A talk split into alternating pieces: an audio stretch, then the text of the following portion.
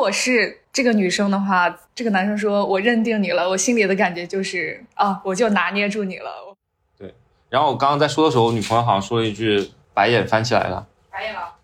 这个女孩子她自己自己有一个小小的心理障碍，晕机。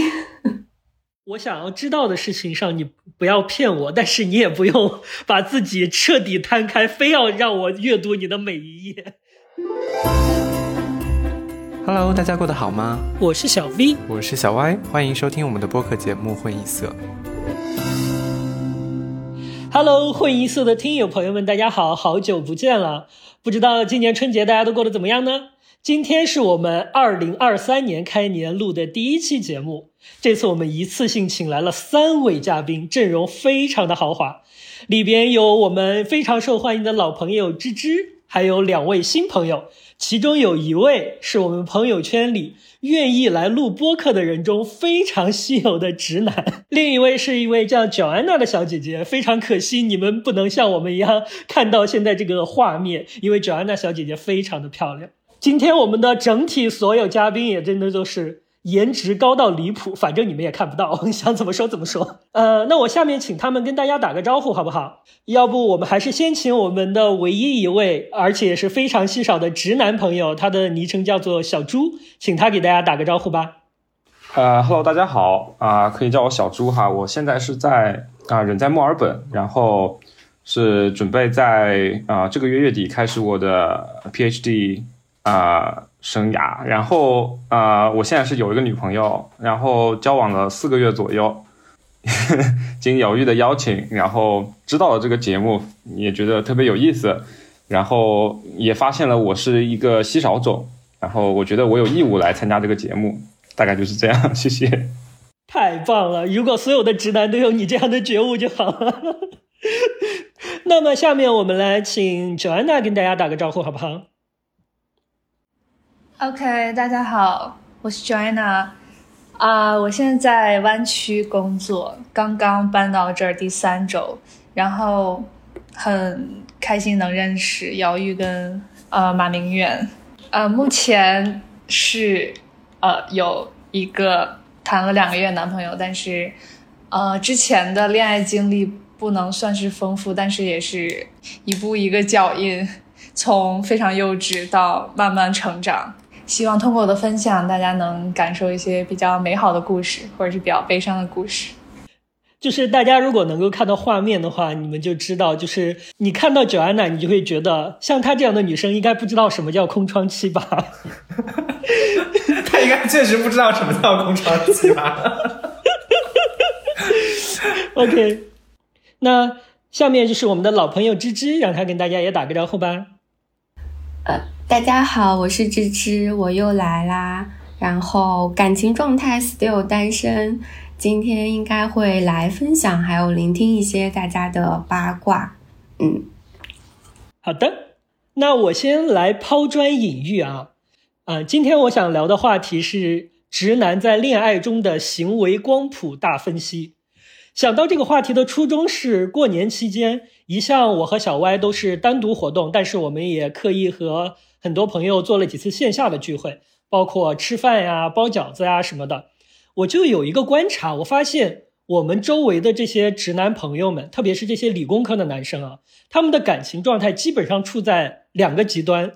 就是要么就是已经走入了 非常稳定的老夫老妻一样的生活状态，要么就是还像一张白纸一样。仿佛这个青春期像青春痘一样滞留在他们的身上，就是我想知道这到底是不是一个普遍的现象？因为我们的交友圈也比较的狭窄。于是呢，我就和我的一些高中同学取得了联系。因为你们也知道，我的高中它是一个物理竞赛班，当时全班最鼎盛的时期，五十多个人中有六个女生，这是我们最多的时候。后面这六个女生还纷纷的离开了，所以大家的恋爱经验相对都不太多。于是，在我问到大家的恋爱经历的时候，其中有一个朋友就跟我分享了他的一些故事，然后让我觉得非常的大跌眼镜。呃，为了尊重当事人的隐私呢，我就略去很多 不重要的细节，以及你知道做了一些优化处理。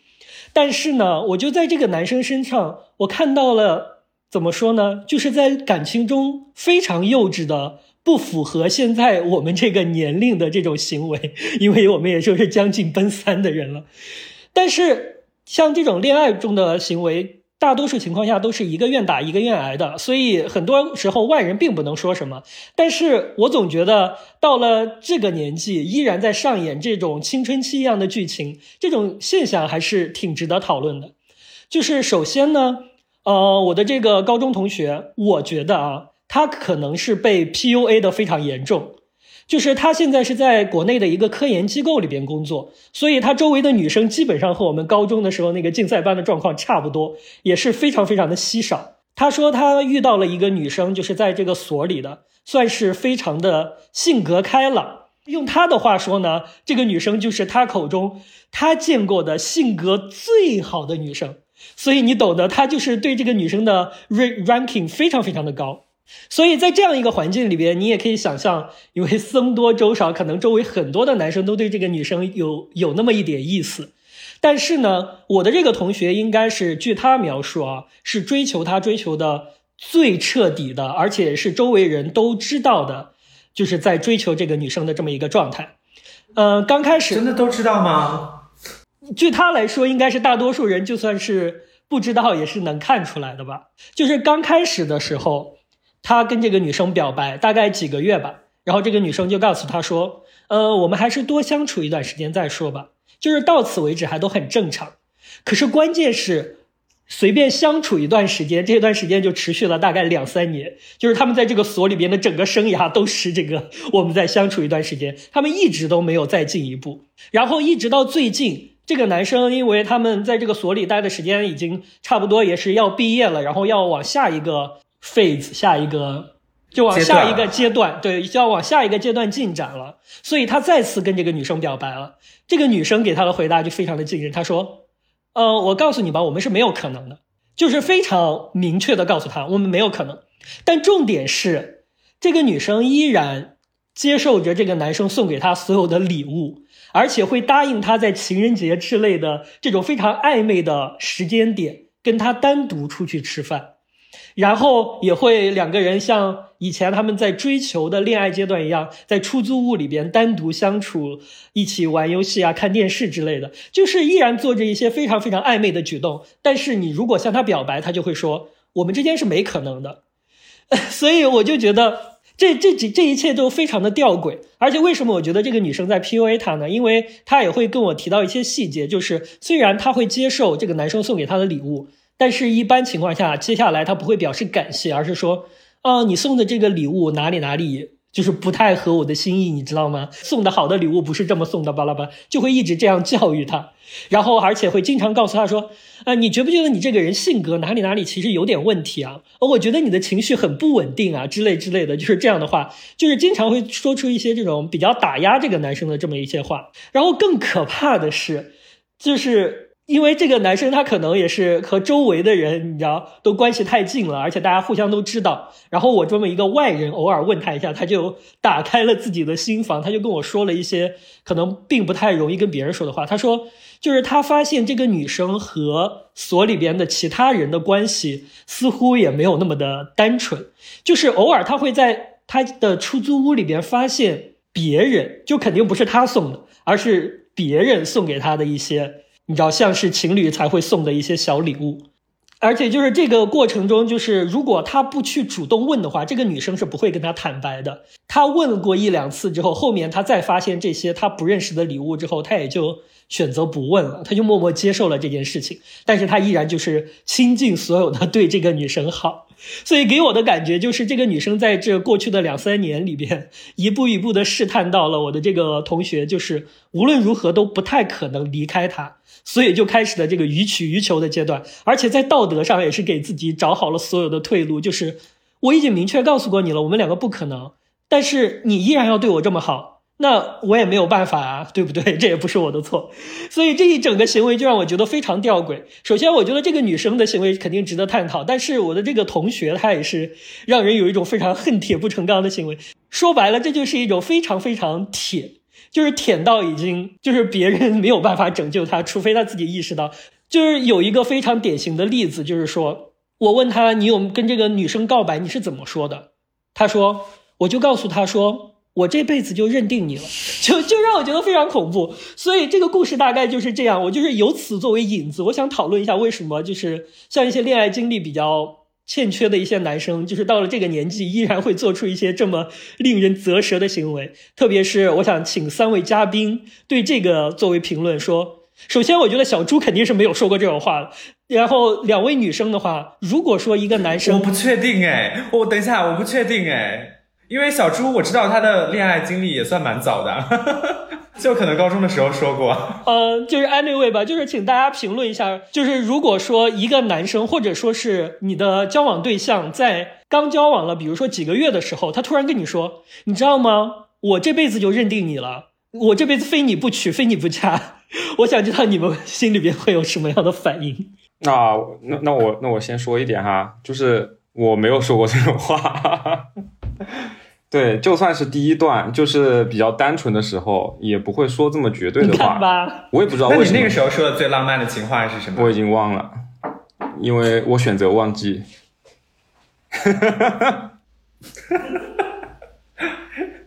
对，因为因为那一段也不是很开心啦，其实。那你觉得，就是你你觉得不会说这么绝对的话，你就是，哦，我我看你刚才讲的好像是有一些理由的，我想听一下你的理由。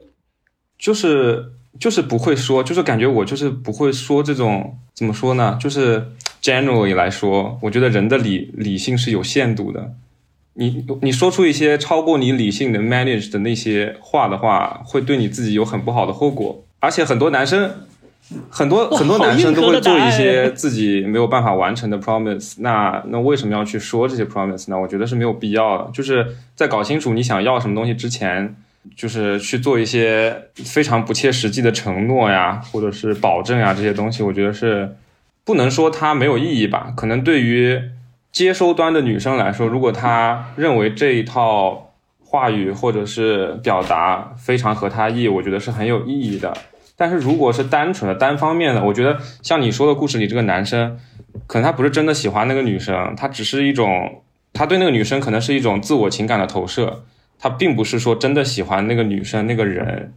在这种情况下，我觉得做这些行为是没有什么对他来说是没有什么好处的，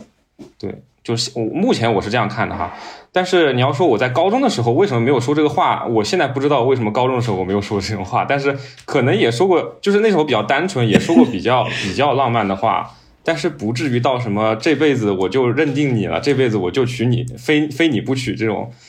我是真的没有说过。对，哎，那我们来听一下女生怎么想吧，就是你们两个中有人喜欢听这样的话吗？没有，听起来就很脑残。你不用这么直接吧？为什么很脑残？因为因为这种话，首先一辈子这个事情是非常的不明确的，然后只认定你这件事情是非常主观上的感受，就是你在一个不明确的时间线，然后表达一个你主观上的强烈的意愿，它可能只是你当下这个 moment 的感受，它只。因为主观这个东西，它随时会变。我现在就是感受特别明显的一件事情，就是虽然我们小的时候经常会说啊，我喜欢你，我爱你，我要跟你一直在一起这种话，但是这种话只在当下那个 moment 是有效的。因为感情这种事情，它就是因为主观上的感受太多，所以它随时可能都会变，随时可能都会消失。你在当下那个。时间说了这种话，感动的其实只有你自己而已。OK，哇塞，大家都好理性哦。那九安娜你怎么想？对啊，大家好理性啊！大家都是按照很正常的人思维来讲。我觉得就根据这个个例来讲，很明显嘛，这是非常不对等的一个关关系，因为男生非常欠缺经验。呃，就是如果我是这个女生的话，这个男生说我认定你了，我心里的感觉就是啊，我就拿捏住你了，我会很开心，蛮开心的。因为如果我从一个非常邪恶的角度想，OK，拥有一个舔狗，我就是什么交电费啊、修灯泡啊、买东西啊，就是永远在美国有一个贴身保姆，不好吗？当然，我道德上不太允许我这么做。从那个女生的角度想，就是我就拿捏住你了，我我。反正又不爱你，多一个少一个都无所谓。然后这个男生呢，就明显感情经历太欠缺了嘛，没有谈过恋爱。如果他谈过比较多的话，就会这话也不会说出来，在感情中会更成熟，会更有周旋的那种感觉，会处理好这些事情。他没经历过嘛，可能换任何一个女生，他都会这么疯狂。他就是要为此付出代价，就是活该受伤。哎，我问你们一个问题啊，因为你们已经比较成熟了。就如果是你们，你知道第一次谈恋爱有男生这么说，你会开心吗？会怕吧？我就认定你了，你会不会贴着我呀？你会不会甩不掉你？因为我就是抖 M，你越贴我，我越想越想甩掉你。这个男生他是初恋吗？这个这个男生他是初恋吗？他没谈过恋爱，没应该应该是没有正经谈过恋爱，但他有暗恋过别人，没有正经的谈过恋爱。那好像可以理解。那我周围有不少男生还没有正经的谈过恋爱啊，就是有这种极端啊。就是等一下，我反正我我我我这里的就是一个感受，就是舔狗们听到了吧？在女神心中，你们的行为是这样的。芝芝刚刚想问 Joanna 什么啊？不是，我就是想问这个男生是不是初恋？如果他完全没有过恋爱经历的话，好像也。就是他值得同情的地方更多了一点，对，确实是这样的。按照他跟我讲的这个故事的话，应该是这应该是他第一次正经的想要跟一个人确立恋爱关系吧。那你们有没有询问过他的动机？就是为什么？就我我一直很想问，为什么就是在你说出这种笃定的话的时候，你可以很明确的。很笃定的说，我就是很喜欢他。你出发点是什么呢？就他，你为什么会这么确定自己一定想要跟他在一起呢？我觉得就是对啊，就是你刚才说的，他就是在那个 moment 里，他真是真实的是这么样认为的。他就坚信他有他有这个自制力，他他也确信他这辈子就是认定他，他确信这是一个事实。而且按照我对他的认知，应该是这个男生他的。爱情观就是这样的，就是你知道，在我们真正的经历感情之前，你的感情的所有的印象和概念，都是从那些矢志不渝的文学作品里边来的。因为他没有经历过，所以在他眼里，爱情就该是这样的。你认定一个人就是要一生一世一双人，一辈子，你就是这么下去，就是不能有任何的私心变心，然后这一切都是不被允许的，它是纯洁无瑕的。在他的世界观里面，这个感情就是这么，依然还是这么一个东西。所以，我我觉得，当我跟他聊到一些，我就试探啊，我就跟他聊到一些，你觉不觉得真诚有的时候很重要？但是在恋爱中，你需要一些方法论，一些小技巧。我我能感觉到他是抵触的，他很抵触，就是说，他觉得这是在爱情中不真诚，他是在耍心机。你任何用任何方式，用任何手段都是不对的，想要跟别人周旋也是不对的，就是。你你就应该真诚，完全的摊开自己。我觉得这是他的感受。他喜欢对生活在他自己的世界里。这这个大概是他的 slogan 吧，就是说，呃，我就是我什么事儿都会跟他说，他觉得这是一件非常好的品质。OK，所以大家对这个事件没有什么 further comment？哎，我觉得我还想加两句哈，就是我我觉得。嗯，这个男生就听他这样说，他说这句话应该是在他跟这个女生相处的比较后期的阶段说的，对不对？就他突然冒出来说，我一定要跟你，就这辈子非你不娶。这个，我觉得他有一点什么，就是那种 他说这个话是为了感动那个女生，因为他其他的方法他都试过了，他也没有办法。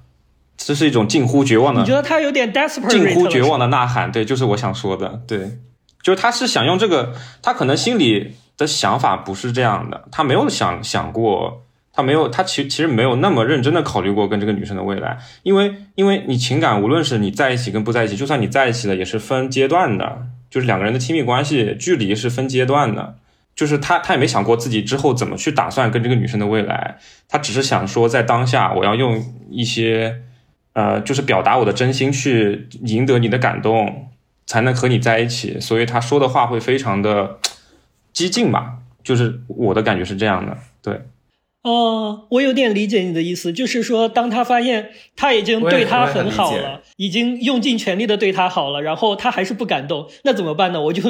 越说越极端，越说越极端，就是让自己越来越坦诚的在你面前，希望他他认为他没有打动这个女生，是因为他坦诚的还不够，他的 commitment 还不够。对，因为那个女生一直在挑剔他，就说啊，你这个礼物送的怎么怎么样啊，什么？他觉得可能是自己做的不够好。就是其实我发现很多男生他在追求女生的时候有这样的误区，就是他不知道最基本的一个概念，就是他不知道女生是不是被他吸引的时候，他就会去做一些努力，就是他以为的努力，但这些努力其实根本不能打动女生，但他觉得自己在感动女生，小猪为什么用第三人称啊？哈哈。因为有过，因为想抽离一下自己吧，啊，对我据我所知，很多人就是抽有这样的离一下自己。我有一个朋友，对我有一个有朋朋友嗯，但是，但是我我就是我觉得不是，就是我我自己有一点相反的意见是，我觉得这个男生在做很多这些他的就是奉献的时候，我觉得他可能不是说想要感动对方，他有一种他有一种自我自我感动、自我牺牲的感觉，就是我发现。嗯，我们受到的教育很经常会这样，因为我们的父母会经常这样，然后我们自己不自觉的也会这样，就是会，我如果做了这么多，你看我都为你做了这么多了，我在无私奉献这么多，我自己都被自己感动到了，那为什么你还没有被我打动呢？就是他在不停的奉献自己的过程，其实也是一个，就讲不好听一点，我觉得他是一个比较自嗨的过程。就是他在不停的自我感动，然后自我催眠。我做了这么多，你还是不喜欢我，那我再做更多，我再做更多。但其实你自嗨，很多时候就是你一个人的事情，就是你没有嗨到别人，你就只是在自嗨而已。这其实让我想到一个玩笑话，就是就是说，就是女生你发现有喜欢自己的男生，你甚至都不用骗他，因为他自己会骗自己的。你玩笑都都这么玩笑，这个是什么玩笑啊？你早年早年就是你那个朋友早年的感情经历是有多坎是坎坷啊？好吧，我觉得这个琢磨过多了，不要对，我们可以 move on 到别的别的类型的男生，在这个光谱里再聊一聊别的男生。对我，我们今天大概就是想由此作为引子啊，因为这个就是已经到了一定的年纪，他行为还是极端幼稚的一种男生。如果说让我们来想象一个光谱的话，那个光谱的另一端的话，可能与之相比的就是所谓的海王，然后所谓的极端大男子主义，就是那些男生反而就是非常的会利用一些手段去各种。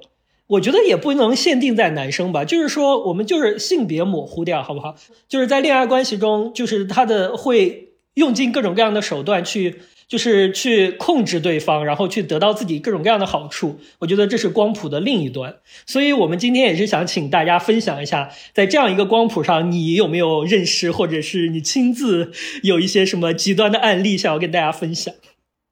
你跟大家都聊过，要不你来 Q 吧，你来对 Q 吧？芝芝先来吧，芝芝有一个呃，he she has a friend，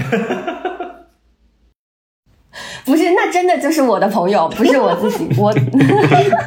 首先说明，以下所有的分享跟我自己没有关系，因为我的前男友不太好分享，就没有什么好分享的。嗯，就是我不知道大家会不会这样话，，我我个话我们就很想吐槽。我的前男友没有什么好分享的，这一趴信息量太大了。Anyway，好，我们先继续吧。嗯，就是哎，我们我们这一代不是很多都是独生子女嘛？然后我身边会就是特别是念书念大学之后，身边会有很多这种类型的男生，他是可能就他是家里的就什么两代单传、三代单传这种，因为这一辈可能就只有这一个男生了。知道这种男生，嗯，当你就是是这个家里独一无二的一个男生的时候嘛，你肯定从小到大，父母对你的教育应该就是你好好念书就好了，其他的事情我不用管。所以这类男生有非常明显的就是典型特征是不会自己穿、他们不会自己买衣服，在谈恋爱之前呢是妈妈给他买，谈恋爱之后呢是女朋友给他买。他们不会自己穿衣服。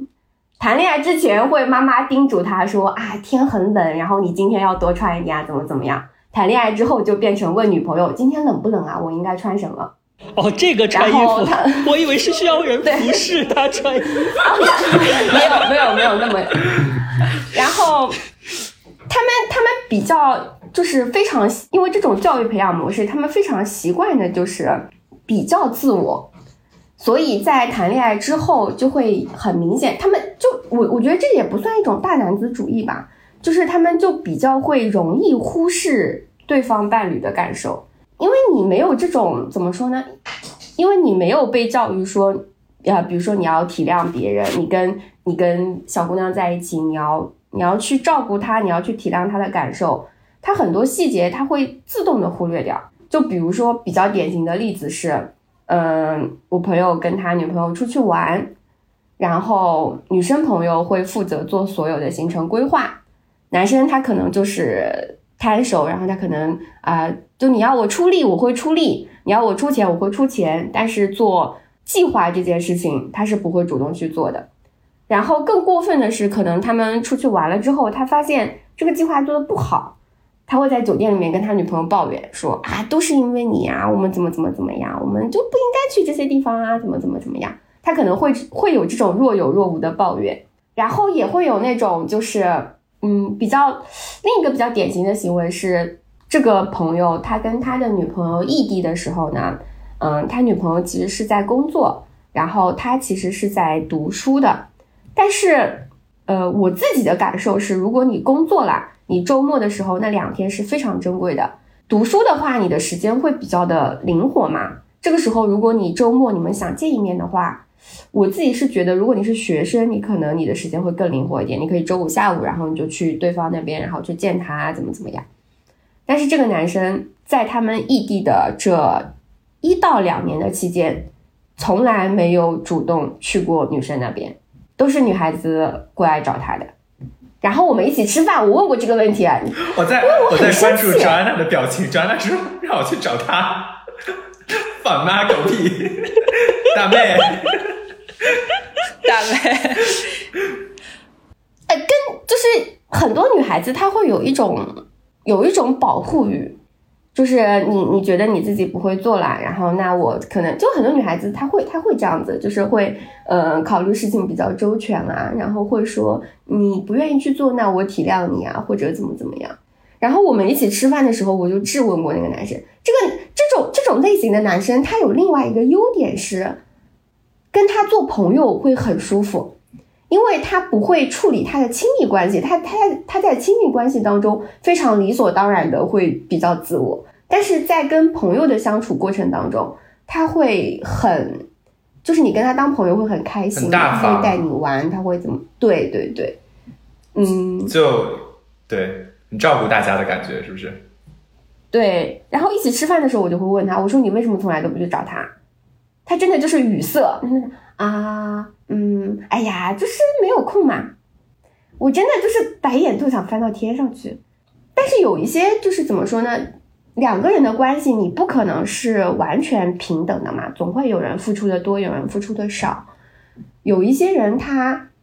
就有一些人，他付出的少了。你想要维持这个关系的话，那就只能另一方付出的会更多一点。这是这是我身边的比较常见的直男朋友的通病吧。如果他是一个家里娇生惯养的长大的男孩子的话。小猪没有，首先我先说，小猪应该完全没有这个毛病。那也会有，我觉得这是传统意义上的，就是哦，真的吗？那请你自爆。啊，就是我觉得这种现象的话，它算是一个，就是本能性的东西。我觉得就是就是就是，我是觉得作为一个男生，我觉得有一个特别愿意为你付出的女朋友是件很好的事情。这是本能的反应，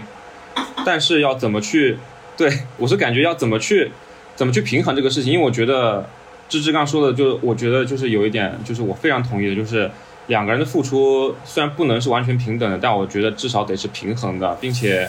付出少那方得得自己心里有点数，就是他知道自己亏欠什么。然后他在别的时间或者别的地方想办法去弥补，他不能连这点心思都没有。就是如果连这点心思都没有，然后自己心里没点数，就是那种像那个例子里的那个啊、男生，他就是一直处在一个坐有点像坐享其成的位置，很长时间的话，我觉得是对这段对这段这这段关系的未来是非常不好的。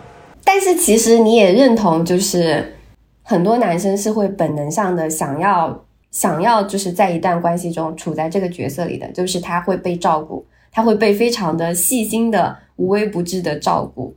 然后他不用去操心很多小事情。对，是的，是的，是这样的，我同意。就是这，我觉得，我觉得是这这是一个普遍现象，就包括从我自己身，就是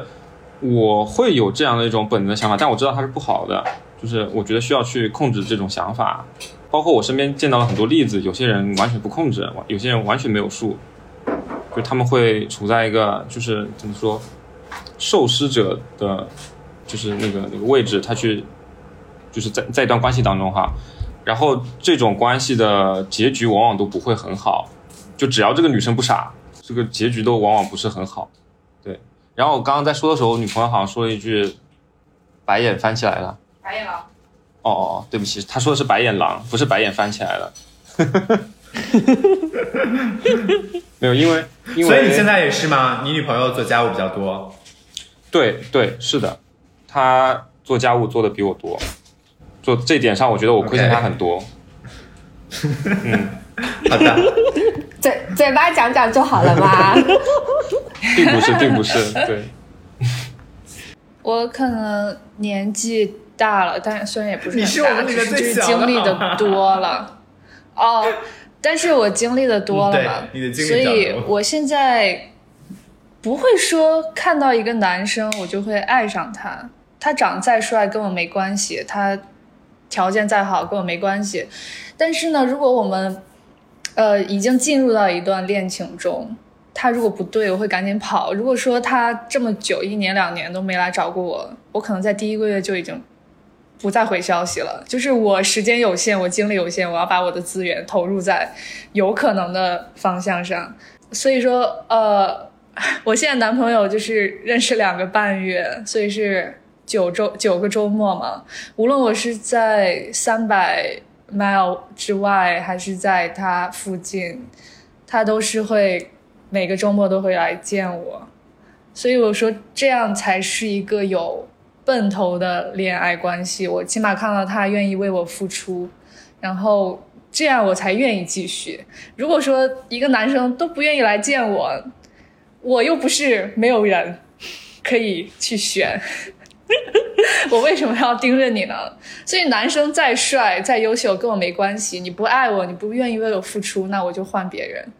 我觉得这个关系里的那个女生有点像我们的那个朋友，因为她是不是就很早期的恋爱，就还在就是这个恋爱开始的时候，他们还比较小。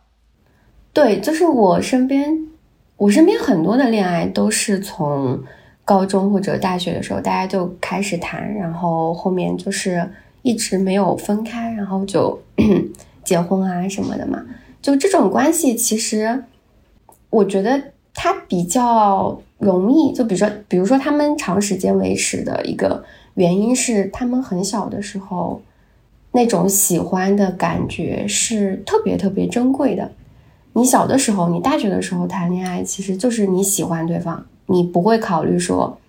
嗯，不会像现在这样，就是你要权衡一下什么利弊啊什么的，就是只是你喜欢他而已。然后你们在一起会非常的开心，你们在一起浪费时间，你们在一起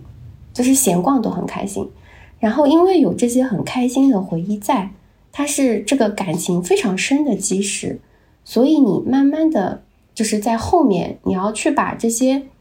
东西消耗掉的话，就是你很斩钉截铁的跟他说再见，是要花很大的决心跟时间的，因为你要把以前你所珍藏的那些所有东西都消耗掉，你才可以跟他说再见。所以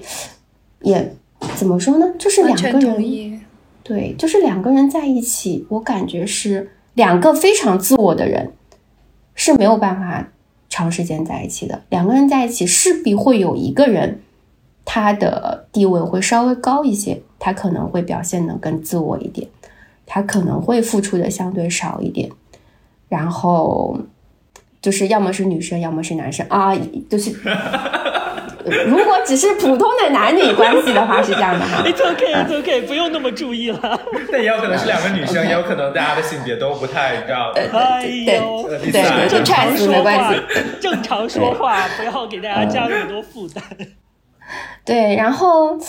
就是因为我们在说直男这件事情嘛，所以我就觉得身边可能比较多的例子是男生他会自我一点，所以。很就很就我之前就跟我的女性朋友们说，就是我希望他们会更解脱一点。我跟我结婚的很好的朋友也说过这样的话，我说你在你生小孩之前，你在你呃完全的被要投入家庭之前，我希望你可以有一个单独的 trip 是跟我或者你自己的，你就是单独来找我，你就不要要你的老公，你也不要要你的那个什么东西，你就。就是只有我们两个人，你就是偶尔是可以放下一些东西的。你要活得更自我一点。你说那个年少的呃美好的记忆，非常认同，非常难抛掉。但是当我抛过几次之后，发现也没那么难。因为我只抛过一次，就是太难了。是是是，非常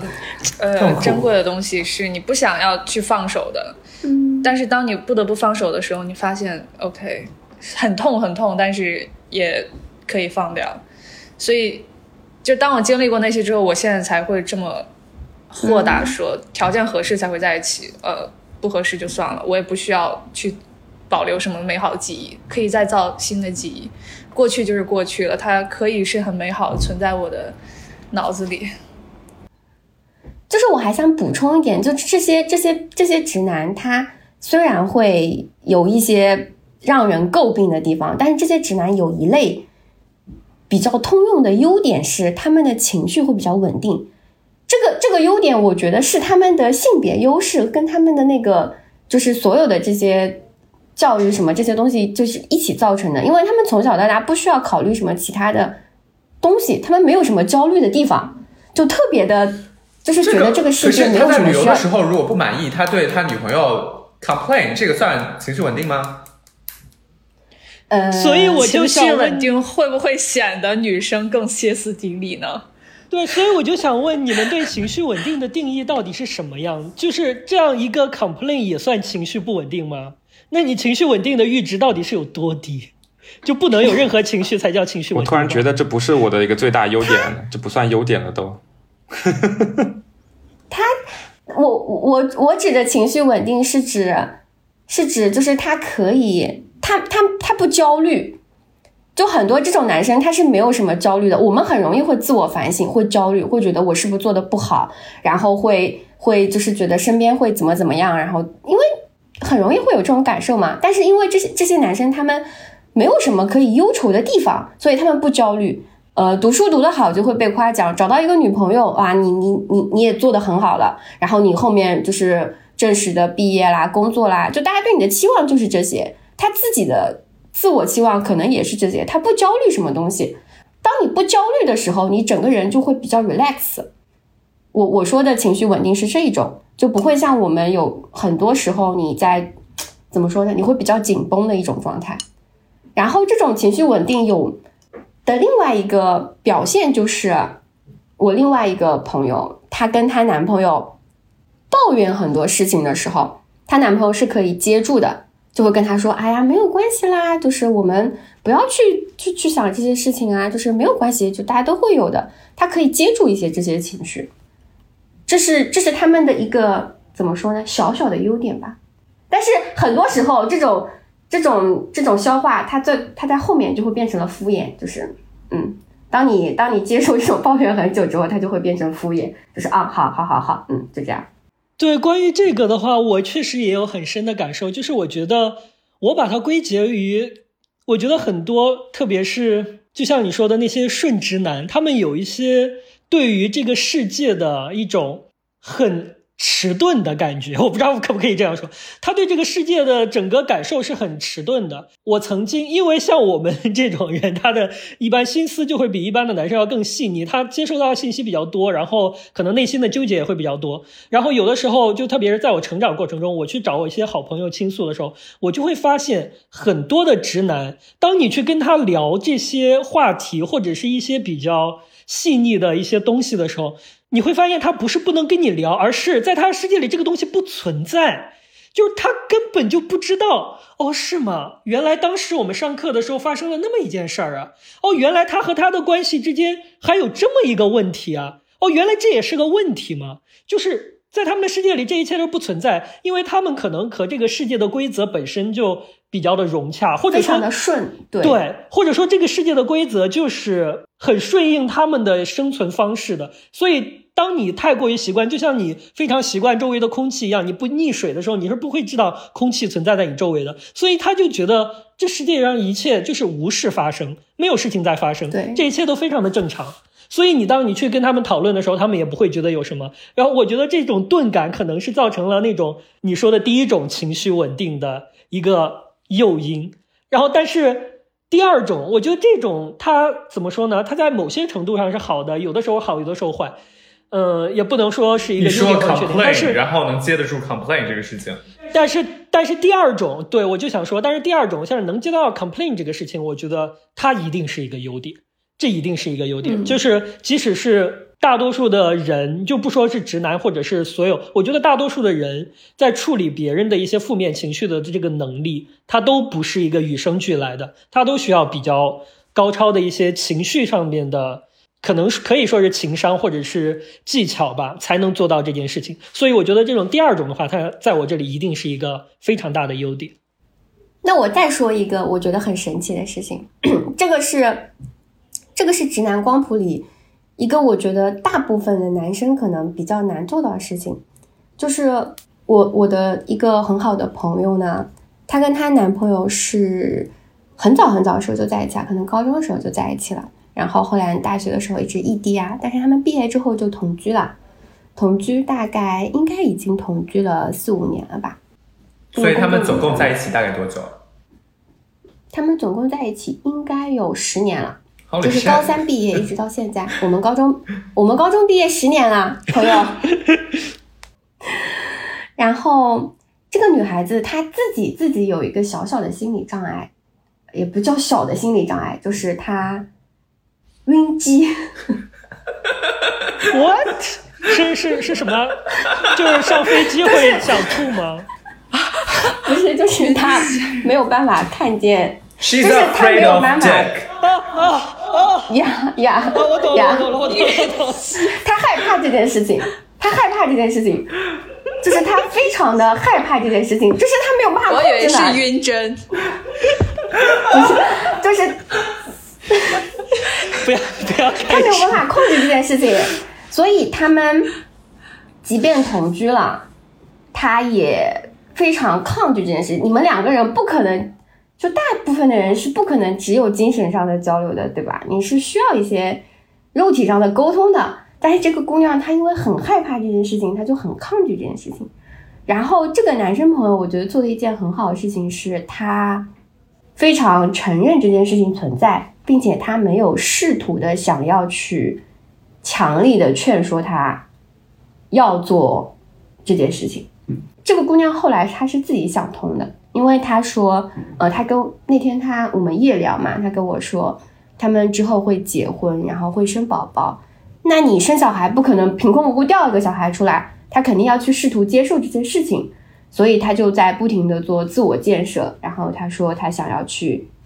尝试一些这些行为吧。然后她男朋友很好，我后来我就很诧异的问他，我说那你们这么久都没有发生过关系，你你男朋友都？都 OK 吗？就是他没有跟你抱怨啊，或者说一些什么，或者他没有尝试的去引诱你啊，或者怎么怎么样做过这些事情吗？他说他可以，就是那个男生他比较好的，就可能时间长了吧，他比较好的接受了这件事情，然后也一直没有，嗯，怎么说呢？因为我自己是有过不太好的体验，就是当你不太想做这件事情，但是对方想做这件事情的时候，他其实会不停的去怎么说，各种方面的去在精神上给你压力。对，然后然后也会去就是说服你啊，怎么怎么样。其实这种说服是一种很大的压力嘛。但是她男朋友没有做这件事情，这是我觉得很很罕见的一个点吧，因为很多男生那可以做其他的吗？呃，应该不行。那个女生她就是就是单纯，她就是单纯的没有办法不看到跟不做那件事情可以吗？就是拥抱啊、亲吻啊都可以吗？拥抱、亲吻可以，但是他没有办法去往那个方向去想跟去做。那不给他压力的话，真的很不错。嗯，对，十年，哎，十年，就是这不是一朝一夕。如果十年能做到这件事情，嗯，他们后来，他跟那个女孩子跟我说，他们应该是要准备要结婚的前一年，然后这个女生才说我们要不要试试这件事情，然后这个男生才跟她就是试试这种事情的。就我本来对这个男孩子就感觉平平，你知道，因为就是你对你你对你身边的好好朋友，对好朋友的男性朋友，总会有一些挑剔的。就男朋友总会有一些挑剔，觉得他可能哪里不够好啊或者什么。但是我后来就对他非常的就是评价很好。Joanna 有什么想评价的吗？就很他就是语言上也不给压力，不给你这方面压力的话，就做的真的很好，而且坚持这么久的话，我想采访一下我们这位直男朋友，就是你说，正常的直男是不是做不到？正常的直男是不是做不到这样啊？呃，我自己不知道，因为，嗯，然后呢不，知道什么意思啊？没有碰到过这种情况，personally 没有碰到过这种情况，但是我认识有，就就是是说大家都是两情相悦对对对，都很正常，She's，not afraid of anything。都很正常。但是我有认识一个，就是我有个之前有个女性朋友，她是严格主张不能有婚前性行为的，然后她的男朋友是有那个 religion，不是 religion，不是不是是 religion 的要求，就是就是自就是自我要求，就是呃就是一个中国的女生，然后她的男朋友是西班牙的，然后她的男朋友非常非常尊重她的意愿，对，就是直到结婚都都都没有他们，他们结婚之前应该是谈了有大概五年，对，所以时间也是很长的。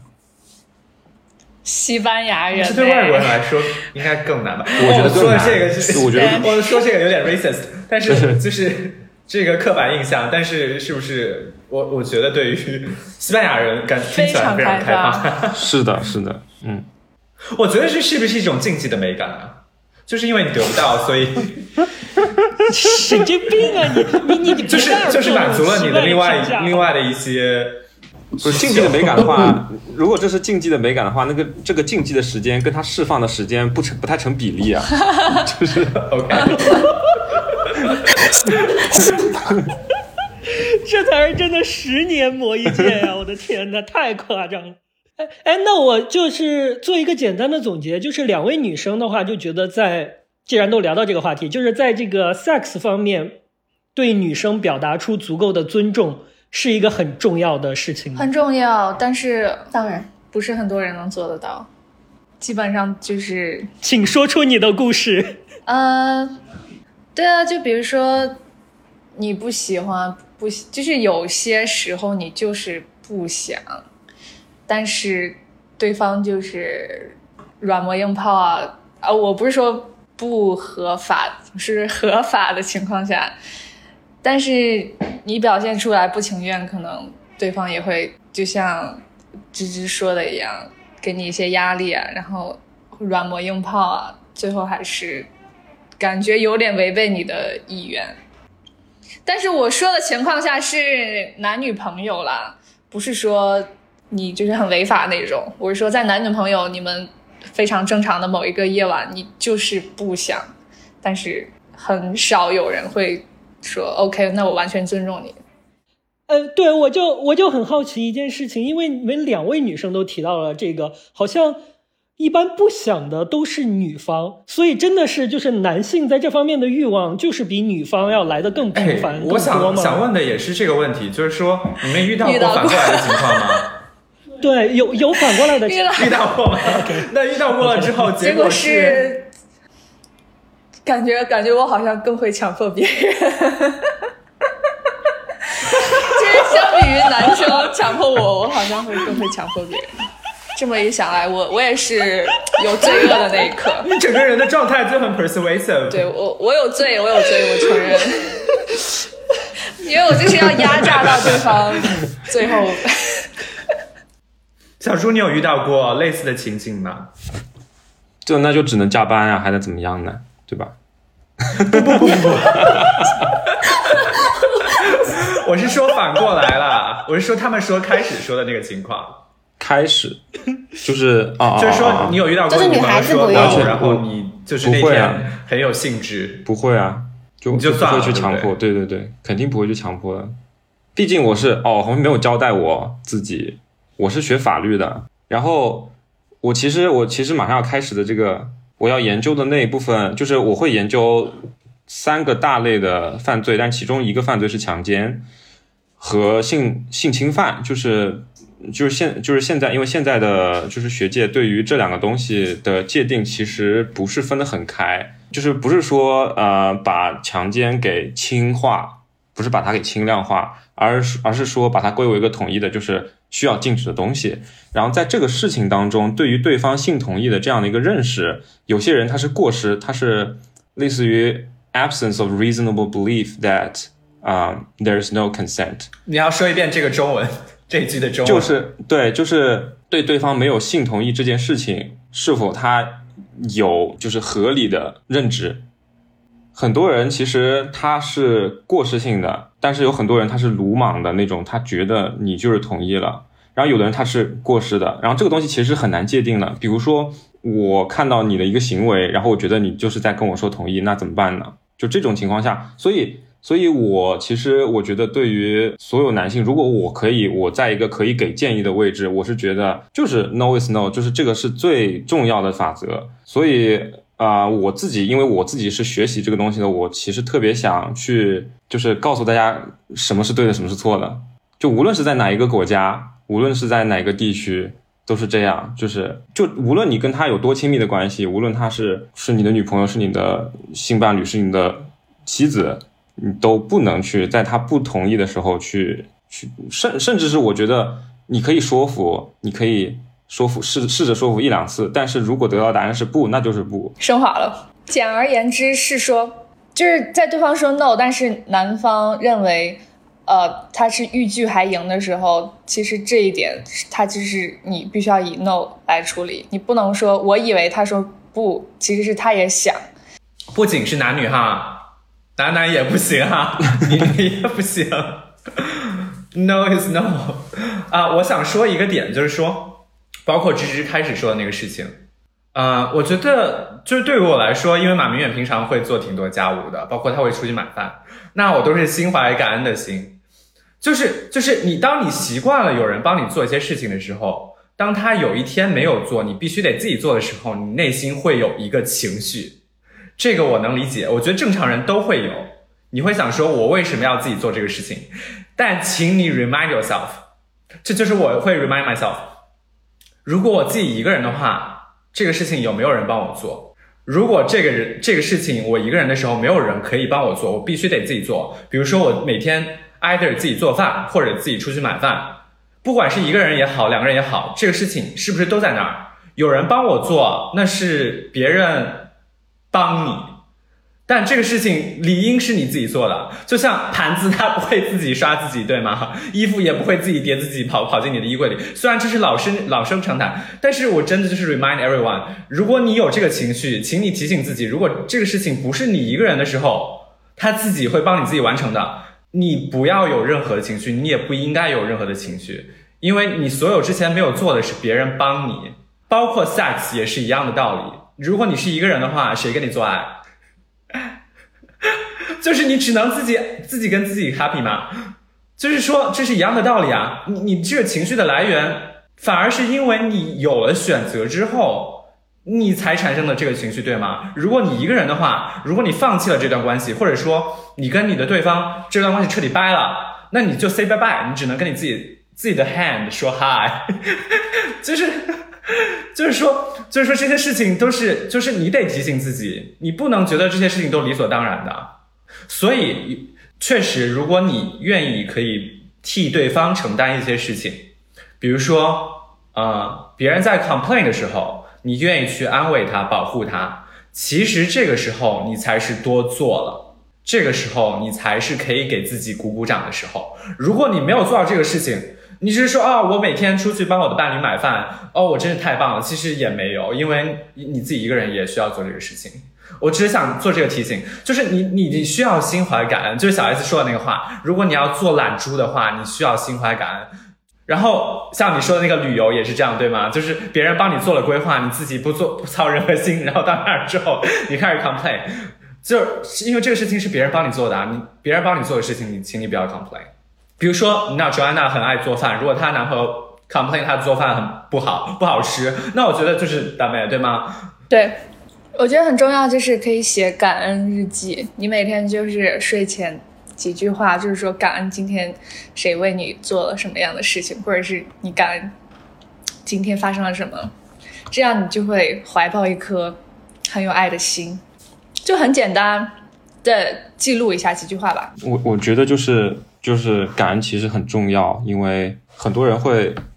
就是理所当然的觉得进入一段关系，然后就是有些东西是对方必须做的，或者是对方为必须为自己付出的，但其实。就是我觉得是，就我就就算是结婚登记了，两个人其实是没有血缘关系的，两个人永远是互相独立的两个个体，然后没有，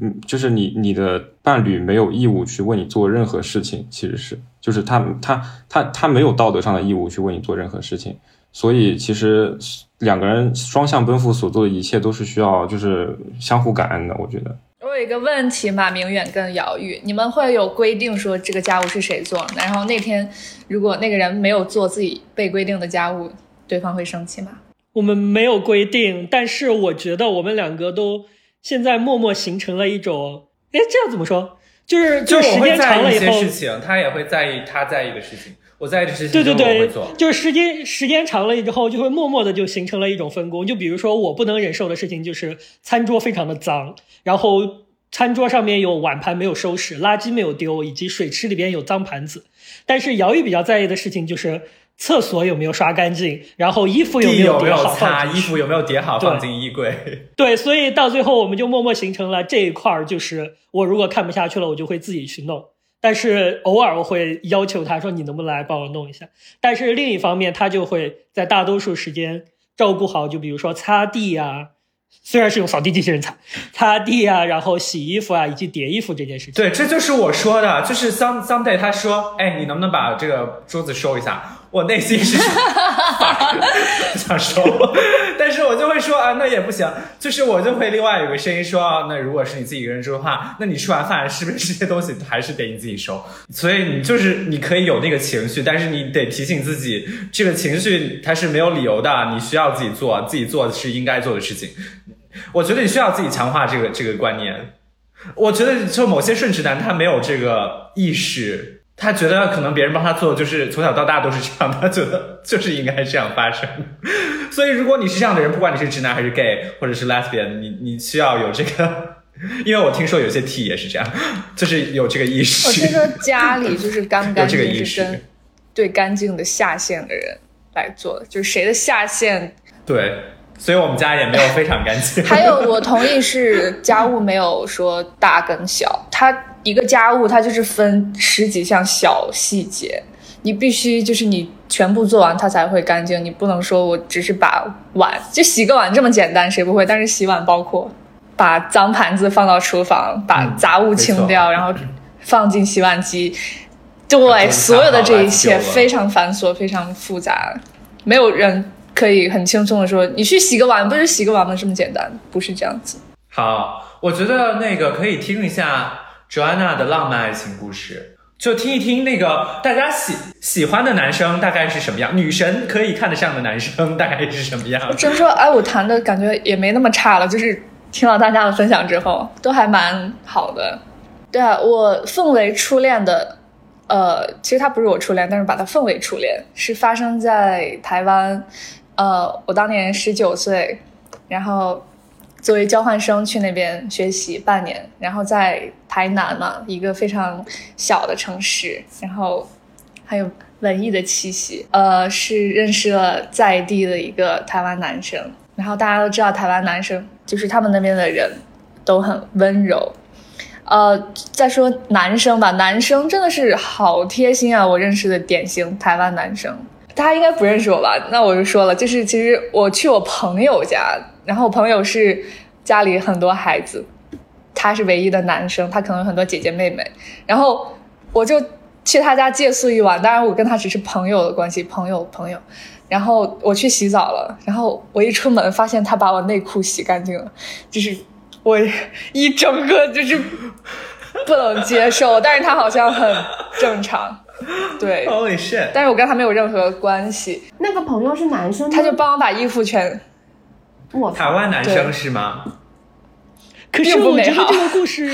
是因为他喜欢他，如果如果如果他不喜欢他，这直接变成一件性骚扰。哎，我只是去你家借宿，这很尴尬你为什么要 看我的内衣？Anyway，我们聊回 正题，这就很聊回正题，很很主观，嗯你知道吗？就是我谈过两个台湾男生，呃，他们都是对女朋友超级温柔、超级好，就像是我在台湾是第一次体会到电视剧里面那种校园爱情的感觉，就是你呃有一辆自行车，然后在九宫格的校园里有一条中央大道，两边长着高高的榕树，你在炎热的夏天在树荫下跟你的男朋友骑着脚踏车从中央大道穿过去，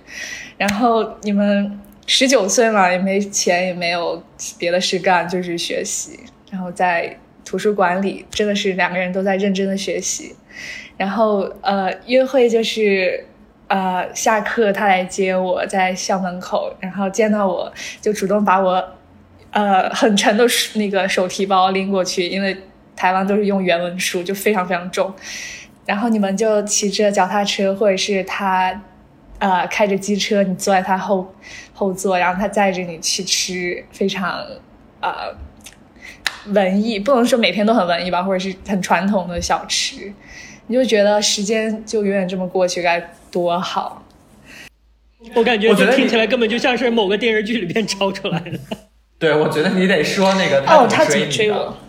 就是这个画面，就是我如果只看过一些台剧的话，我也可以描述他怎么？追我？我印哦象特别深刻，是是是张娜跟我对稿的时候，说，你知道我我到我交换到台湾的时候 就是他立刻注意到本美女。其实我去到每一个地方都是会有男生，就是很快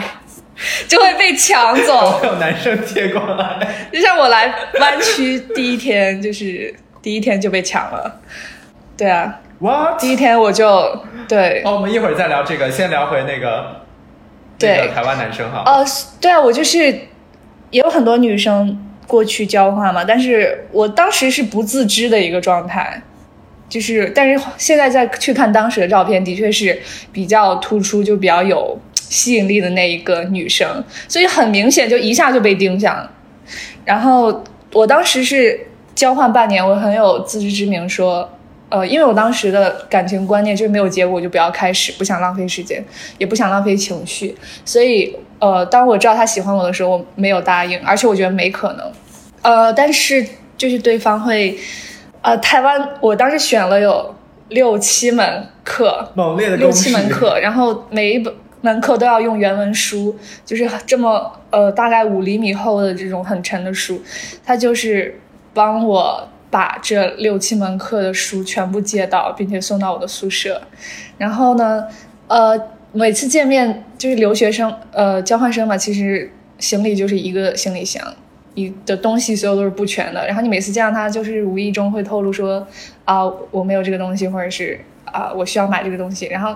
你下一次再见面的时候，他就帮你准备好一个包裹，然后里面是你上次提到你需要的所有的东西，他就很贴心。包括你说啊，宿舍有点冷啊，空调，然后他就会下次帮你准备一个专门盖着脖子的一个小被子。说到这里，他给你说比较冷会送小毯子。我觉得在我观察中，我的很多同学他都会，就是特别是直男啊，在追一个女生的时候都会做一件事情。我不知道，我不知道你有没有遇到过，就是他会算女生的周期，然后并在周期那天送上，比如说热牛奶啊、红糖水啊之类的东西。台湾男生会这么做吗？会问一下，但是不会说精准的知道，或者是在当天出现这种情况。他是会很关心啊。那那那芝芝和那个小猪能评价一下吗？小猪，你有做过这样的事吗？啊，之前我是我不是精准的知道的，就是别人就就就是我喜欢的人跟我这样讲了，就就我就做了，对，你就做了，你什么意思？他他说 他说请你给我准备做了好？吃的，做了好吃的啊，OK。我以前生理期的确是男朋友帮忙记的，就是我以前不知道自己生理期。哦，所以这个是，所以看起来是一个，就是男生和女生谈恋爱的时候是一个基础操作，是吗？也不是吧，就是会不一样的行为。我以前是，就是会有那种记生理期的 app 嘛，然后是，就是所有的数据都是我男朋友自己记。然后我身边另外有同学是生理期来了，然后就会跟她男朋友说一下，然后也不会自己记，以后就查那个 查聊天记录就能看到自己的周期。哇，那你男朋友会为你做什么事儿吗？艾艾米前男友，前男友就怎么说？我说他没有什么好分享的，是因为除了到分手那一刻，大家看到一些很惨淡的事实之外，之前的大部分时候，大部分几年的时间，我对他没有什么可以挑剔诟病的地方。就 above 对 average，对，他做呃超过平均数。对，就是对他做的所有的事情都都是你没有什么可以挑剔的事情。就是我以前脾气很坏，就是就是大部分事情也都是他做啊什么的。他会做什么事情，就是那些就是比如说你吃冰，他会骂你这种事情。OK，但是后面也不会说什么什么准备红糖水啊这种东西没有就算了，也没有。OK，那我们 back to Joanna，我我我想问你，因为这个在我听起来就是他也是想尽各种办法来对你好，然后满足你的一切需求。就是这种对你好和所谓的舔之间，它到底它的区别在哪？怎么样才能让一个男生恰如其分的对你好，但是又不会变成一个所谓的让大家都讨厌的舔狗？难道就是真的很主观的？你喜欢他，你喜欢他，他就是好；不好就是舔吗？看对方有没有自我吧。如果他已经丢失了自我，他就是，你就觉得很烦。无论他在你多好，你在你的眼里就是他这个自我的表现是什么样的？你是怎么判断出这个人有没有保持自我？因为这个还有一个抽象哎。另外一个男朋友说要在美国，呃，陪我来美国，然后帮我带孩子，我就读博士。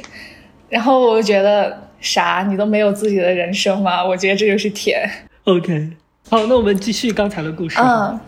所以我觉得在呃台湾的一百二十六天，每天都像梦一样完美，因为就是，对啊，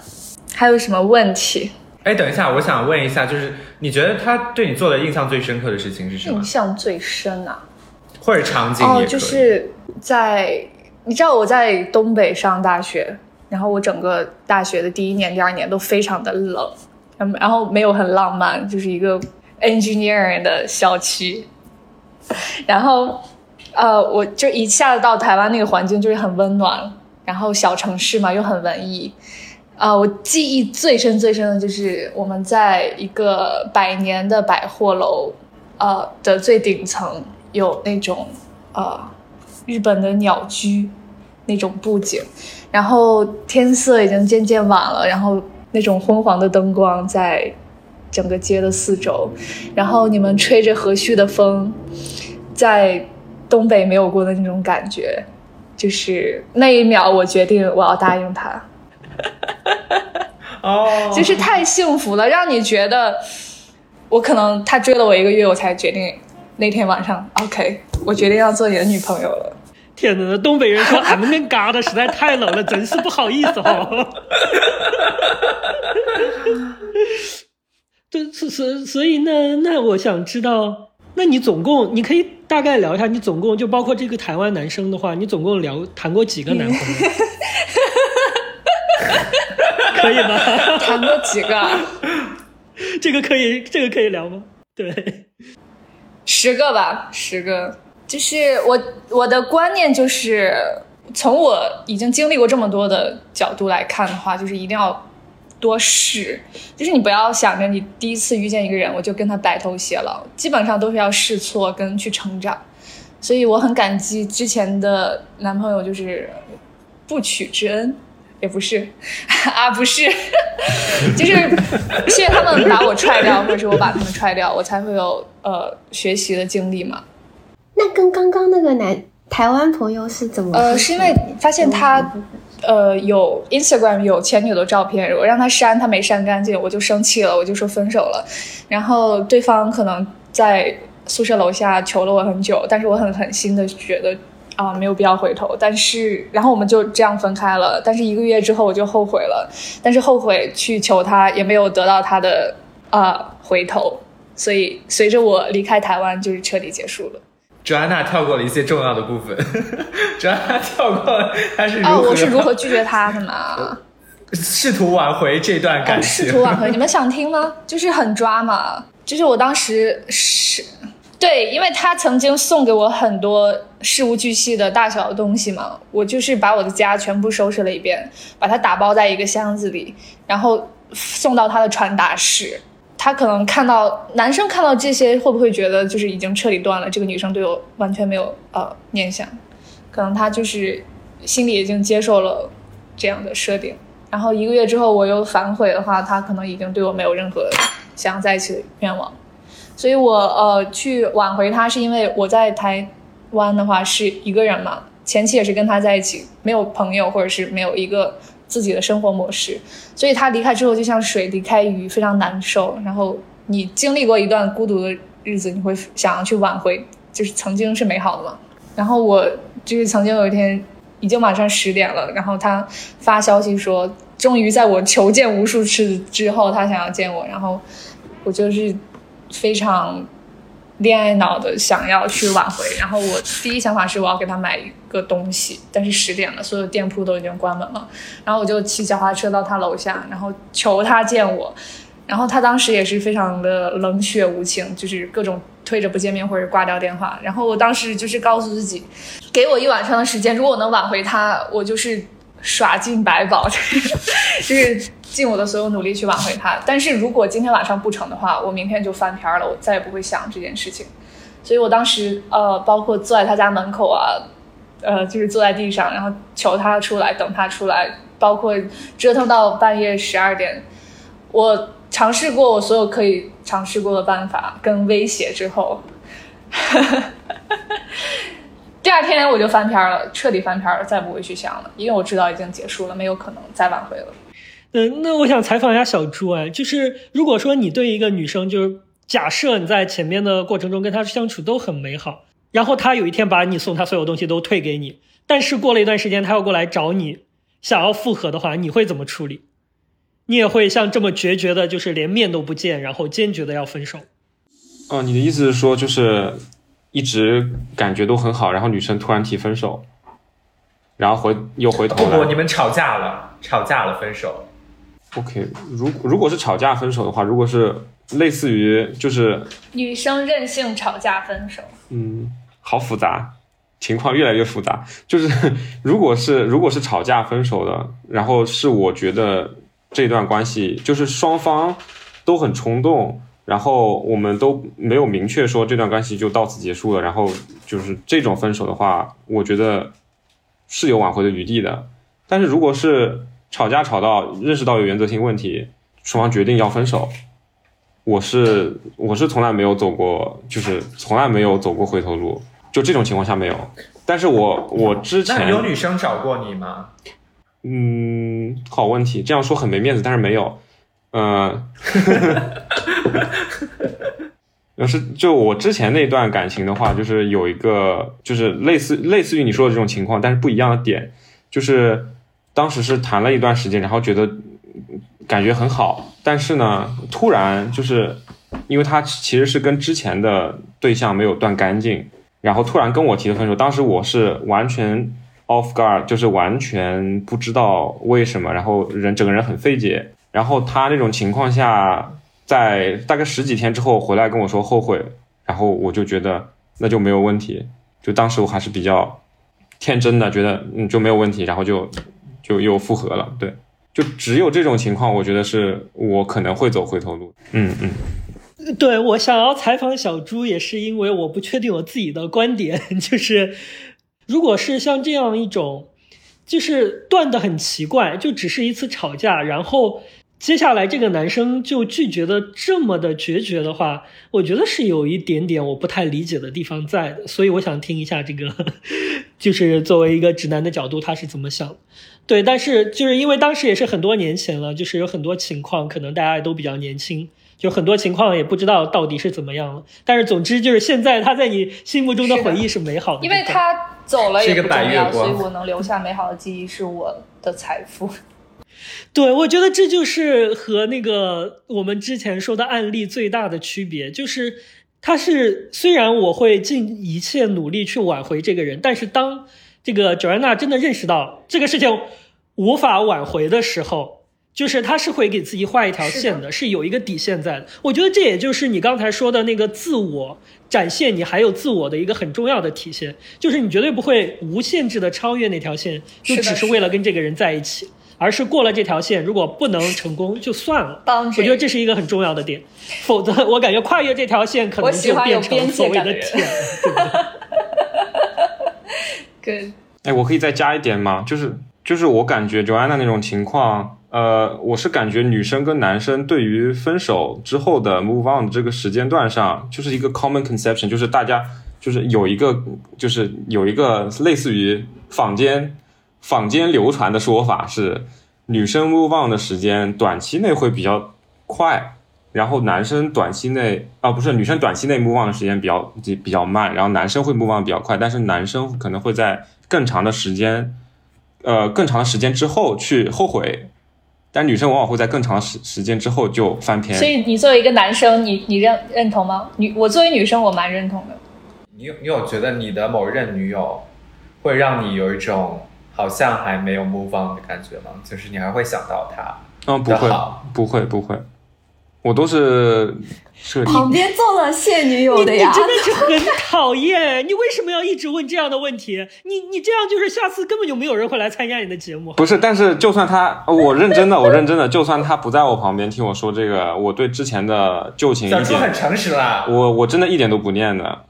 因为我是比较会往前看，我是只是我觉得过去的事情就是就是发生过了，就是发生过了，然后也没有什么你可以改变的东西。然后关于那些回忆，其实其实都是自己的，就是这些回忆都是属于你自己的，而不是说你你这个回忆上面有别人的痕迹，就是你欠别人的，或者是你跟别人的纠葛之类的，你还翻不了篇的那种。我觉得就是这回忆就是你自己的，然后你觉得好就是好，你觉得不好就不好，我觉得没有什么大不了的。然后往前看的话，就是未来有很美好的事情，所以没有必要去怀念过去，因为过去的就是。没有办法挽回的，嗯。好了，来听听芝芝怎么说吧。这 这个回答很官方，但是不是我们想听的回答。你们两个好坏呀！等一下，我想知道芝芝自己怎么想。芝芝，你你花了多久？这可以可以问吗？可以呀。花了多久来治愈自己啊？其实我你现在完全走出来了。就是昨天晚上的时候，昨天我有。嗯，一个经历就是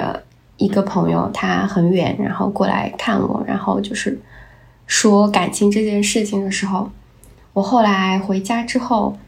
跟我的另外一个朋友聊天，就是发现这种创伤它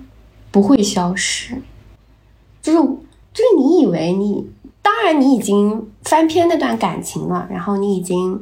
嗯，怎么说你？应该叫做你 move on 了，但是它造成的这种创伤是不会消失的。当你想要再进入下一个恋情，或者你想要再考虑另外一个人的时候，就你感觉好像之前所有的力气都已经花掉了，你没有没有再有新的力气，很难。就是我也不太。不太知道为什么会有这种事情，还是这个只是我自己的一个执念。就大家目忘了，就真的就是目忘了，就是完全可以很顺利的、平和的进入下一段关系。我也你说的没有力气是指？我觉得，我首先我说那个，你跟 Joanna 比较大的区别，应该是你花了很很长的时间，在一个错的人身上。我也曾经有，但是我一直到现在都没有觉得那个人是错的人，就是就像就像 Joanna 之前说的，就是你们曾经的一些回忆是非常非常好的，所以即便最后的 ending ending 的很不体面，ending 的很不好。但是因为之前的那些回忆是切实的发生过、存在过的，你不能否认那些回忆是错的，它是很好的、很好的回忆，就就感觉很割裂。我好想安慰安慰你啊，但是我又害怕安慰不到点子上，因为我也有过。你说呗。呃，我曾经觉得就是我跟一段那个就是很痛苦的那一段经历过去之后。我每当翻到那些很美好的记忆，或者想到很美好的回忆，我会很痛。我痛的不是这个人，我痛的是这么美好的记忆，这么美好的回忆，它就会就是过去式了，就没了，不见。对，它不见了，它曾经存在的东西没有了，就是你，它永远就在过去了。就是我们，我们付出了很多的努力，想要去，想要去保存或者去维护这个回忆，但是。好像在另一个人的手里，这些东西都不重要。就这个事实，非常的让人觉得悲痛吧。有很很很很简短的，就是我想加一点非官方的回答，就是我为什么会啊对旧情不怎么念，就是和芝芝和 Joanna 的呃那种想法，我觉得我有点不一样的是啊，在之前经历过的伤痛。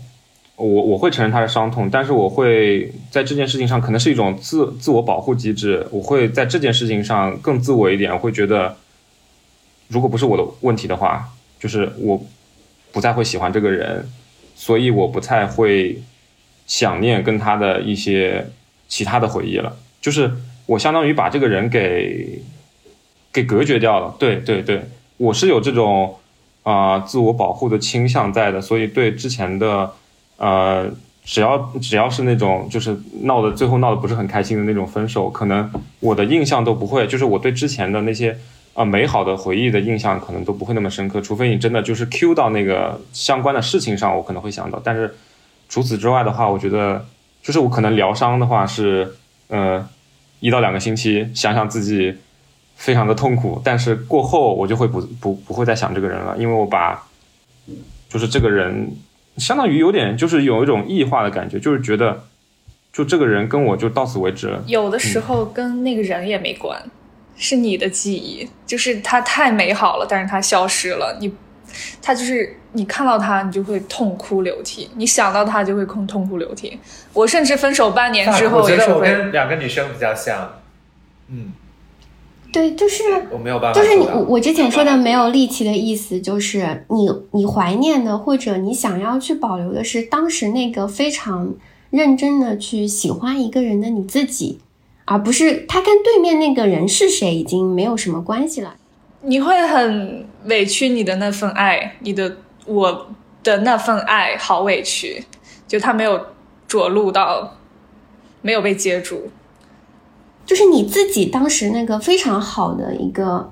一个状态，就是你你相信这个世界，你毫无保留的相信这个世界，相信感情的那个你自己，已经不可能在现在这个时候再出现了。这个是我我说的没有力气的原因，就是因为你不可能再去做以前那个非常勇敢、非常热情的你自己了。我们聊一点开心的话题。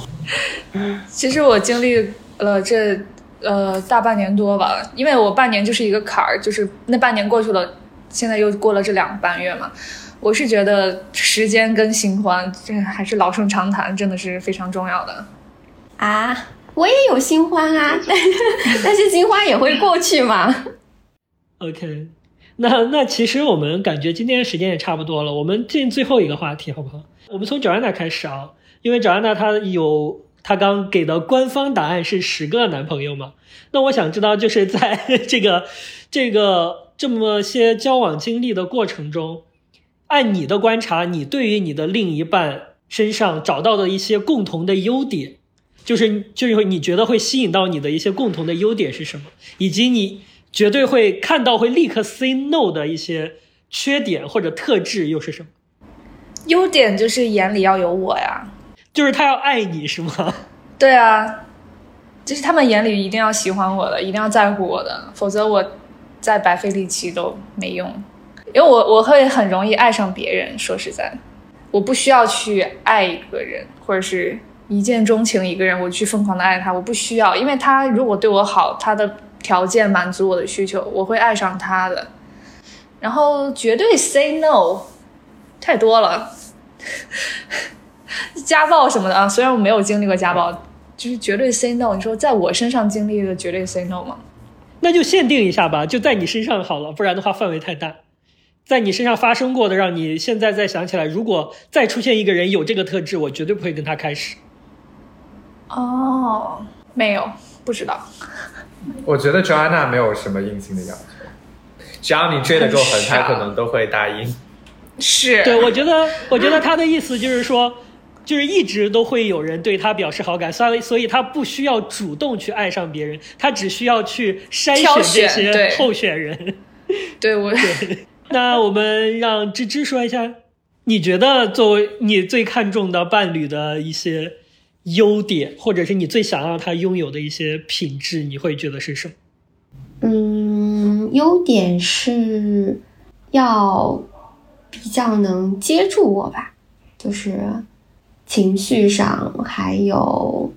就我觉得很重要的一点是两个人要有话说。就是能，你跟他的气场是合的，气场上能接触，然后情绪上能能接触你。因为有些人真的就是不知道为什么，你你跟他说两句话就会知道这个人他跟你不是一个国的，你没有办法跟他做朋友，也没有办法跟他做恋人。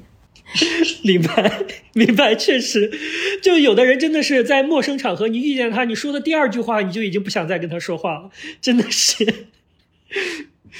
优点是要能沟通，缺点的话就是。嗯，不诚实，不诚实这件事情就非常非常的不 OK，其他的都还好。哎，那对于诚实的这个要求，对，你对诚实的要求有多高？诚实并不是，就某些人认为诚实就是什么都说，但诚实实际上是你该说的要说，不能说的仍然是不能说。在我这里是什么都要说，在我这里是只要我只要我问到了。你就要说最真实的情况，即便那个情况会伤害到我，但是只要我问到了，你一定要说真的，不可以有什么善意的谎言这种东西。就是，但我想想的是，就是第一个案例中的诚实，他就是想，他需要把所有的情绪都倾诉给那个女生，比如说我今天。这么想是因为发生了 A、B、C 这三件事情，所以导致了我。我想告诉你一个什么样的道理？你觉得我说的有没有道理？我们来探讨这个事情。这是他认为的诚实。但我觉得这个好像跟你所描述的诚实这个品质不太一样。嗯，我说的诚实是，比如说我问你对这件事情的看法，就比如说我问你自己的一些呃处事的一些看法，你的价值观的一些看法。你必须要说出你自己的想法，比如说你是个大男子主义的人，你就说你是个大男子主义的人。很多的时候，两个人沟通的时候，就比如说他有目的、有目的性的想要接近你的话，他会迎合你说的话，他知道说什么话会比较讨巧，他会说这样的话。但是这种话，你当当然听起来会很好听啦，但是对我来讲，这就是不诚实。就他可能会装作就是说我。我非常尊重女性，我一点都不大男子主义啊，什么什么的，但是这种就不 OK。那我觉得就是和我们第一个案例的区别就是，我想要知道的事情上你不要骗我，但是你也不用把自己彻底摊开，非要让我阅读你的每一页，那样可能对我来说也很麻烦。我也没有想要了解你的每一点细节。在在提供没有必要的信息这件事情上面，诚实并不是一种美德。那那我们那那下面该小猪了呀。然后小猪你来讲一下吧，你对你另一半，你觉得你最欣赏的优点和你最不能忍容忍的缺点。呃，我我我我可以先感慨一下嘛，就是我觉得 Joanna 和芝芝说的，就是优点和缺点加起来，就是所有的这些要求，其实我觉得是对正常人类的要求。就是我我其实女朋友之前在跟我说为什么就是啊选择我或者说被我吸引的一个点，她就是跟我说，因为你是一个正常的人，就是现在不正常的人还是占大多数的。就是就不挑个正常的人真的太难了，所以我其实想感慨一下这个。然后优点的话，我觉得我其实没有什么特殊的要求。然后就就就先说，我先说缺点吧。缺点就是我我不能忍受的一点就是把理所当然的把他的事情当做是我的事情，因为我之前觉得，嗯，就是有些事情上我呃我做了很多付出是没有得到。就是连就是连 acknowledgement，就是连呃认可，不能说认可吧，就是连认识都没有得到的。就是像我我之前的一段经历，就是呃我其实跟他都是同，我跟他是同学，然后我们去呃面试同一间律所，然后他拿到了 offer，但是我没有拿到，但是他后后面去实习的时候，把他的活都丢给我干。跟我的关系像，就是像像上司跟像上司跟下级的关系一样，就是而且我做的如果不是他想要的那种的话，还会挑刺儿挑刺儿的那种，所以啊，这种我是真的有 PTSD 的。嗯，那他要付你钱吗？我也想问这个问题。这就剥削劳动力啊！对，呃，这太夸张了呀。我觉得这个跟那个大男子主义是一样的啊，所以大男子主义并不一见得会发生在男生身上，有一些病娇女生也可以会发生啊。嗯，然后优点的话，我觉得就是可能很好沟通，也是我觉得一个很好的优点。因为我其实我其实是不太，我也跟我女朋友讨论过这个问题，就是我们其实都不是太相信爱情这个概念的，我们是相信人的，就是就是只要这个人是可以相信的，那。无论他跟你，你给他的关系是怎么定性，我觉得都没有关系。就是有的人会太迷恋于爱情这个概念，觉得有些东西可以定性为爱情，有些东西不能，然后觉得拥有一份美好的爱情是很必要。但我觉得，呃，这个出发点和我想的是相反的。我觉得首先你要跟一个人之间能沟通，然后产生信任，才是一个比较好的关系的基础。所以我觉得一个最重要的，对我来说很重要的优点就是。不能说优点，就是我我想要找的特质，就是可能跟我频道比较相符，然后我们能很开心、很融洽的沟通，然后有一些负面的情绪可以很顺利的传达到，然后去想怎么去解决，我觉得就可以了。对。哇哇塞，我我记忘了我在哪里好像听过这个说法，当时我就觉得很认同，但是我时间过得太久，我就把它忘了。就是这就是刚才小猪说的。就是相信的是人，而不是爱情。其实我觉得我也是这样的。我刚脑子里闪过了两个概念，就是我一在想，哦，Joanna 她应该也是这样的人吧。然后我第二个第二个想法是，哎。爱情是什么？I was like，爱情 too far away，就是这个词对我来说非常的陌生。我想说，那爱情大概是什么样？爱情离我很遥远，就它是一个很太太架空的一个概念了。我不知道，就比如说我们第一案例里的男主角，他觉得什么样是爱情？我觉得很很也很有趣的探讨。小猪说的非常好，我觉得。而且关于他说的那个，我觉得现在找一个正常人很难，因为我们之前在这一期节目之前，我们有啊稍微列一些关键词，其中姚玉就写到了一个说，你要相信，就是不管是什么样的人，其实都会找到喜欢你的人的。但是我觉得可能需要加一个限定词，只要你是个正常人，你总能找到一个喜欢你的人。呃，not necessary。我我我这期其实想说两个事情，我到现在还没说哈。就是我在写这期的时候，我有两个中心思想。第一个是，不管你是什么样的人，其实都会有人喜欢，只是在于你你会不会选择那个喜欢你的人，或者是认同你的人。嗯，它的它的来源是，嗯，就是我们刚开始做短视频或者做这个做这个自媒体，就会有人跟你表达一些好感，说哇你好帅，我想说。OK，然后这不是重点，另外一个重点是我去看别的，你知道同同性恋的博主，嗯，我就觉得嗯长得很一般，但是底下也会有人说太帅了吧，简直是同同志天才。我想说，同志天才，OK，就是就是他的一个思想是，当然像卓安娜这样的美貌，大家可能都会喜欢，但我觉得有一些男生也不不会喜欢这一套。但是我觉得就是说，你的长相不要觉得任何事情感，不要为任何事情感到自卑，就是你不管是什么样的人，都会有人喜欢你，你你。这是一个 fact，就是就是满面也说的，就 fact or opinion，就是观点还是事实，这是一个事实，就是肯定会有人喜欢你这个类型。问题是，这个喜欢你的人，你不一定会接受他。这就是在说，想要谈恋爱的时候，如果你想凑合，总是可以凑合的。但是我非常不建议大家凑合，就是谈恋爱或者是亲密关系，应该是需要一个精心经营的过程。你需要去找到那个跟你可以。make a connection，建立连接的那个人，就是小猪说的，爱情不是很重要，你要或者像芝芝说的，你要去找到那个能跟你谈话的人。但是你千万不要自卑，不要觉得啊，是不是因为我哪里做的不好，所以好像都遇不到对的人？那实际上不是这样的，就是一定会有人爱你。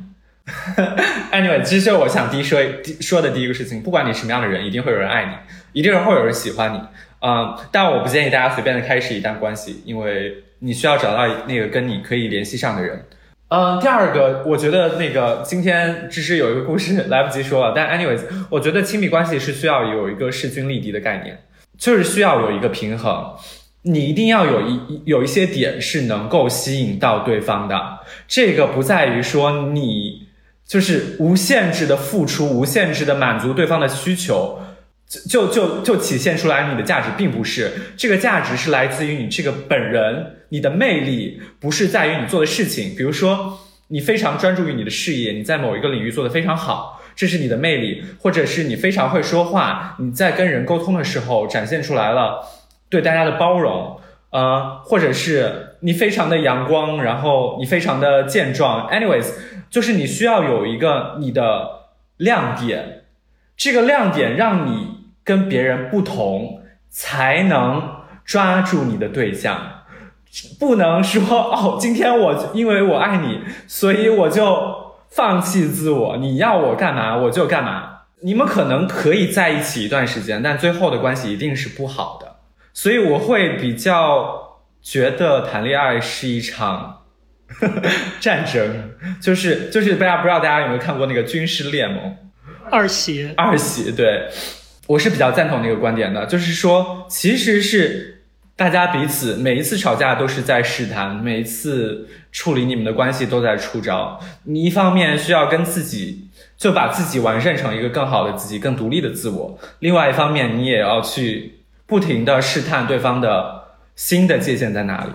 就是因为亲密关系是很无聊的，在一起久了之后是很无聊的。你需要去不断的试探新的 boundary，我是这样认为了。但我们也还年轻啦，我们说的话有可能，你知道，更年长的人，可能三十结婚三年的人会觉得很幼稚。